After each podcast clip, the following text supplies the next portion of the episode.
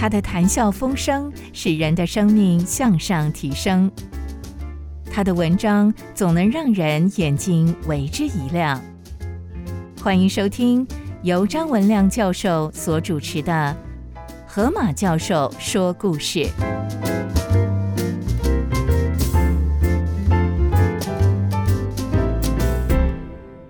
我是张文亮，我今天要讲的是数学大师欧拉，或称之为应用数学之父欧拉。欧拉是人类历史上最伟大的应用数学家，结合数学与生活的第一人。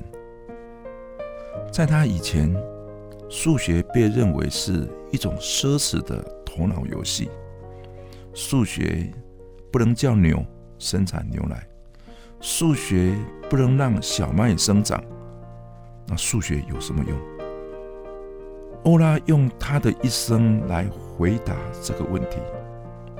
他用数学设计轮船，启动的波浪动力学；他用数学研究耳朵，让人了解耳膜。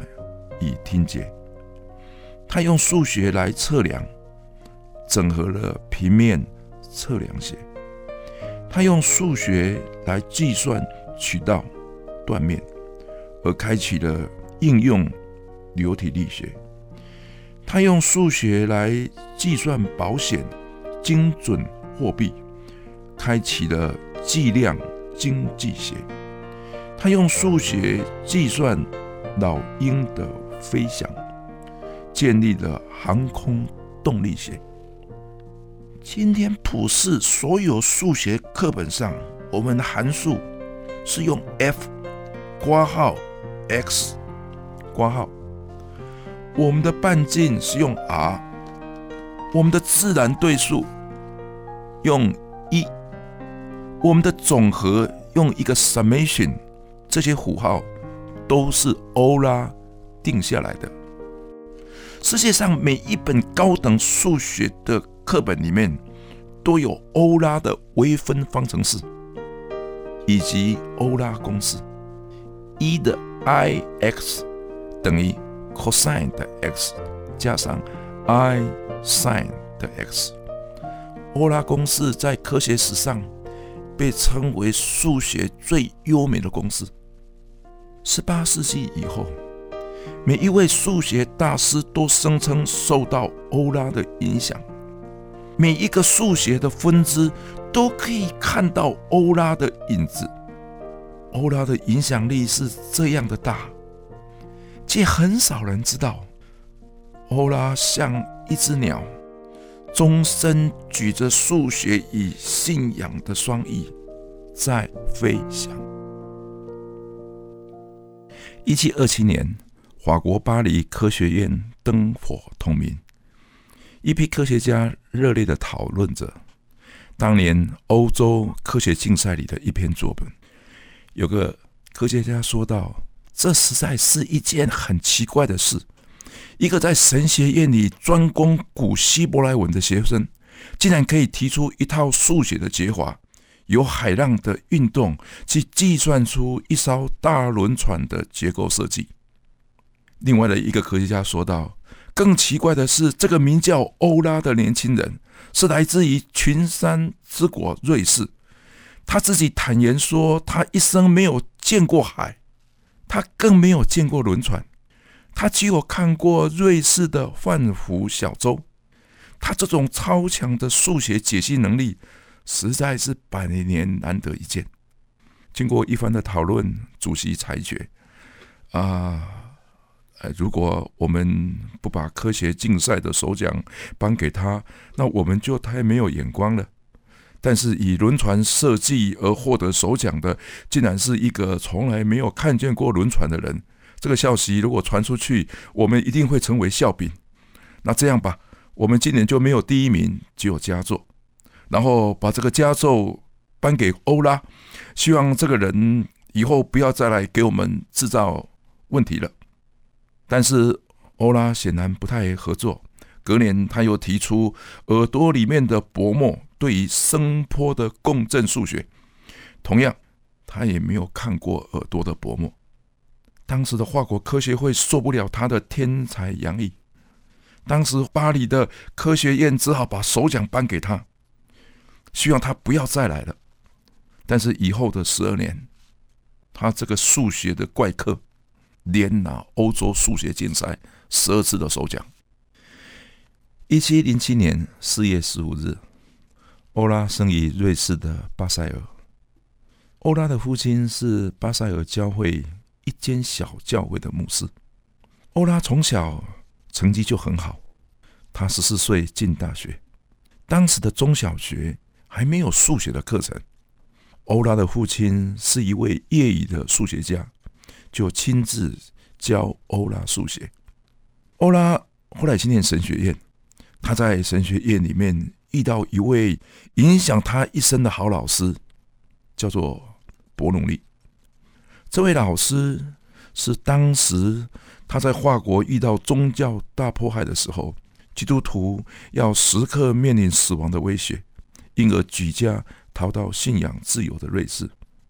伯努利说，在人类的思考学问里，最接近上帝的不是神学，而是数学，因为数学里有追求最高的精确、最合理的逻辑，而且会发现。这个奇妙的宇宙，竟然是经得起数学家一再的推敲考验的对象。学数学的人会遇到一个强烈吸引他们的核心，使他们像是抛物线一般的被吸引过去又回来，回来面对宇宙里最基本的存在。伯努利的家族出了好多的数学教授，而且都是基督徒。在数学史上，这个家族。称之为神圣之派。伯努利的数学课很特别，他不教任何数学的内容，他只有给问题，而且是非常难的问题。学生必须自己去看书、去找资料，或自己想办法。下星期学生交答案，老师讨论正确的答案之后，再给新的题目。在伯努利教授的课程里。数学是没有课本的。以欧拉的数学能力，要应付这种教学的方式，他写道非常吃力，只好加紧的用功，才能够赶上老师没有范围的教法。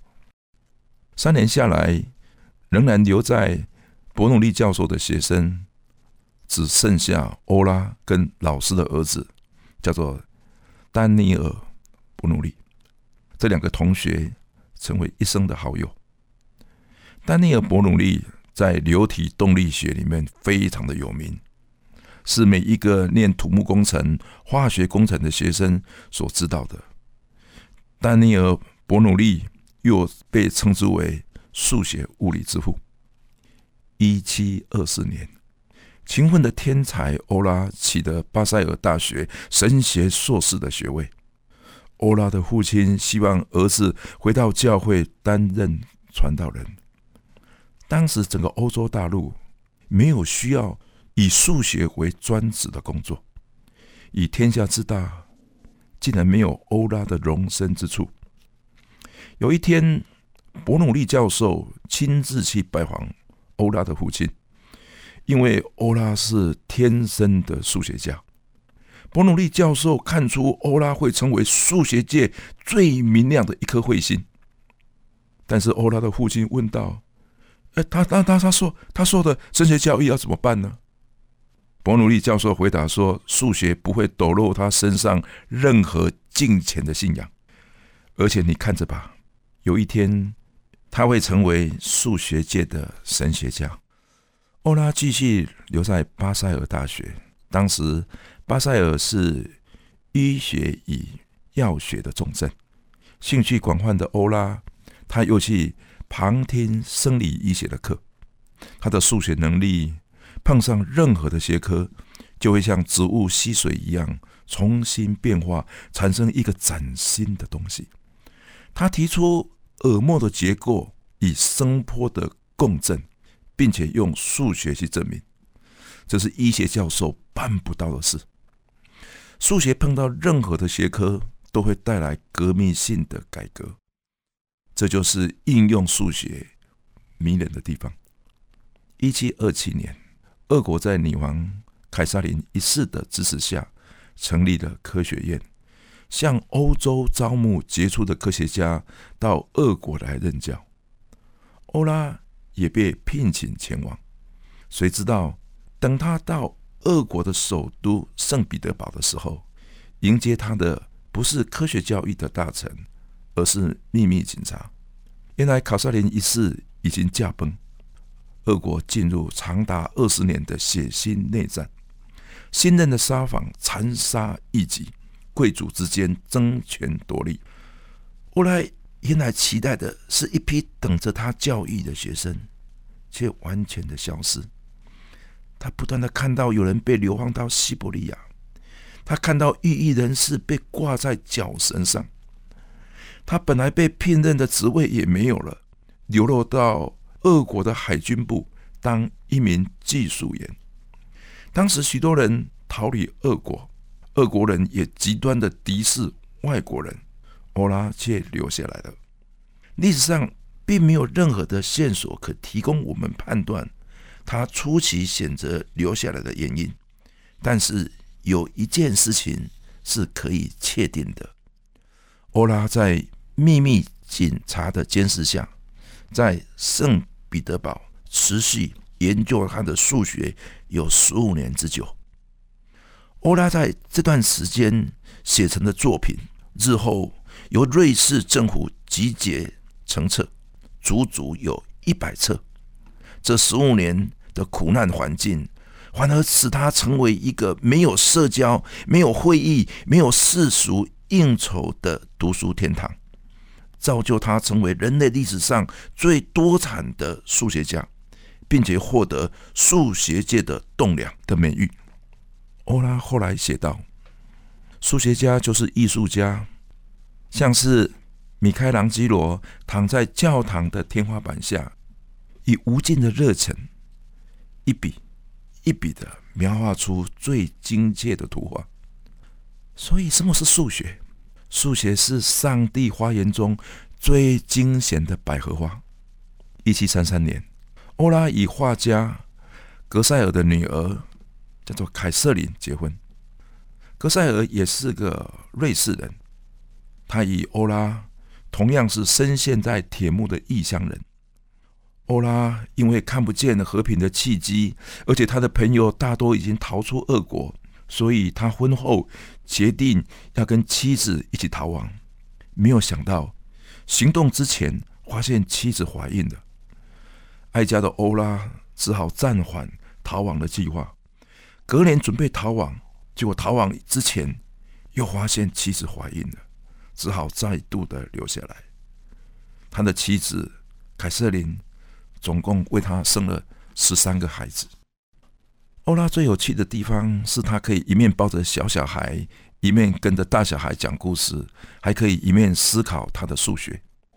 他的八百多篇的数学研究报告，有好多篇原稿是写在孩子吃饭的围兜上，还有是给孩子擦嘴巴的纸巾上。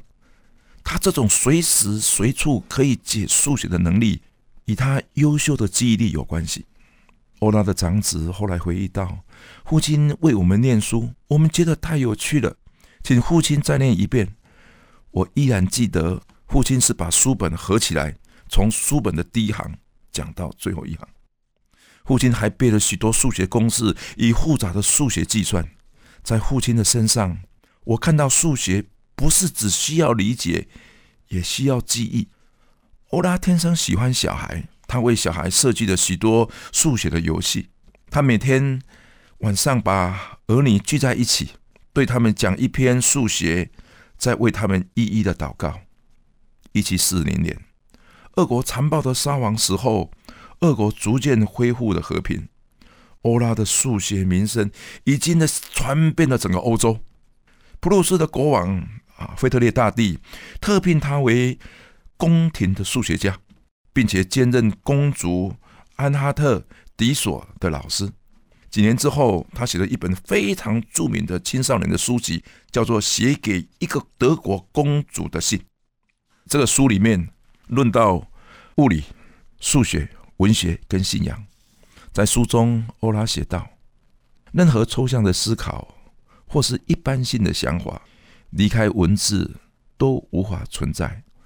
文字的存在，不只是为了人与人的沟通，也是为了帮助人对真理有更深的耕耘。有人声称真理是来自于证据，我却认为证据没有文字化，人还是不认识真理。”所以在新约圣经约翰福音的开始，第一句话就是“太初有道”，这是一开始上帝就将他自己以文字的方式来表达那最核心的真理。欧拉对于信仰的持守，使得德国高等批判主义的分子对他的攻击越来越厉害，腓特烈大帝对他也越来越疏远。当时的欧洲的哲学家流行一种自命不凡的聪明嘴脸，淳朴温和的欧拉显然跟他们格格不入。一七六六年，著名的哲学家休谟来到德国，他的无神论受到盛大的欢迎。当时起来与他立辩的，竟然是那平常不太爱表现的欧拉。欧拉用数学来辨明真理。欧拉对休谟说道：“你知道什么是开根号负一吗？开根号的负一既不等于零，也不大于零，也不小于零。那你说这种东西根本不存在于自然界，所以开根号的负一根本就没有意义。所以数学里就不应该有开根号的负一。但是你错了。”如果没有开根号的负数，就不可能把十二分成两个部分，使其相乘等于四十。这两个部分就是六加开根号的负四跟六减开根号的负四。有太多自然界找不着的，却深深的存在我们的意识里。我再举一个例子好了，零减去二等于多少？等于负二。在自然界里，你能找到负二吗？我一生研究数学，我一生为数学着迷，数学给我最佳的逻辑。但是我到现在，我依然搞不懂负二的基本的意义。好吧，你说无法证明存在的就不存在，但是我告诉你，数学里如果没有负二，我们的数学就无法计算。如果负二不存在，开根号的负一不存在，数学就不存在。因此，即使无法用物质去证明上帝的存在，上帝仍然存在人的心里。为了这一场辩论，欧拉失去了他的工作。一七六六年，欧拉和家返回圣彼得堡。不久，著名的哲学家狄德罗到俄国宣传无神论。狄德罗他编过画格百科全书，他声称自己是无所不知的。与他在宫廷里对辩的又是欧拉，欧拉只用一句话就封住了这位哲学家的口。欧拉说：“先生，因为括号 a 加 b 的括号 n 次方除以 n 等于 x，所以上帝存在，对不对？”狄德罗答不出来，只好羞愧的离开俄国。无神论的错误是用一个错误的前提去证明上帝是否存在，如同有无穷多组解的括号 a 加 b 括号的 n 次方除以 n 等于 x 去证明唯一存在的上帝。欧拉因为读书太用功了，他在二十九岁的时候有一只眼睛失去了视力，六十岁时他另外一只眼睛也失去了视力，他成为全盲。瞎眼的欧拉继续演算他的数学。一七七一年，圣彼得堡大火，欧拉的家产付之一炬。当时瞎眼的欧拉没有办法逃出来，有一个仆人冲到火场里面把他背出来，他的学生也立刻赶到，把欧拉一生的作品抢救出来。一七七六年，陪他经历一生苦难的妻子辞世。欧拉也逝世于一七八三年九月十八号。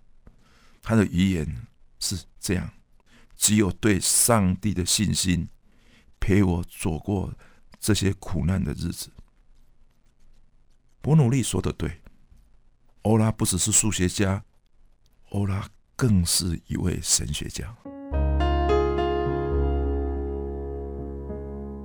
亲爱的主耶稣，我在这边分享欧拉的故事。课本上都提到，在数学上最优美的公式是欧拉公式。几乎每个大学生、学理工科的学生都会读过欧拉公式。但是我们不晓得这位应用数学之父，他背后他不只是一个数学家，他是数学界的神学家。原来数学跟神学可以这样的紧紧的贴在上帝的身边。这让我深深的体会到，科学跟信仰是没有分开的。对于一个单纯的人，数学跟信仰永远是在一起的。数学的存在，等于是给我们开户窗户，可以认识上帝所造的大自然；神学的存在，可以让我们认识上帝是何等的一位主。大自然所见之事是神迹，所谓的神迹也是神迹。因此，我感谢主，让我能够在学习数学的领域里面可以认识主；让我在学数学的领域里面，我可以进入不同的学术的领域。我深深的为欧拉感谢主，他讲的没有错。数学是一个上帝眼底里面最美丽的百合花。让我们的孩子喜欢数学吧，让我们的孩子认识数学跟信仰。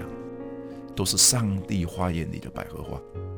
我将祷告祈求，是奉耶稣基督的名，阿门。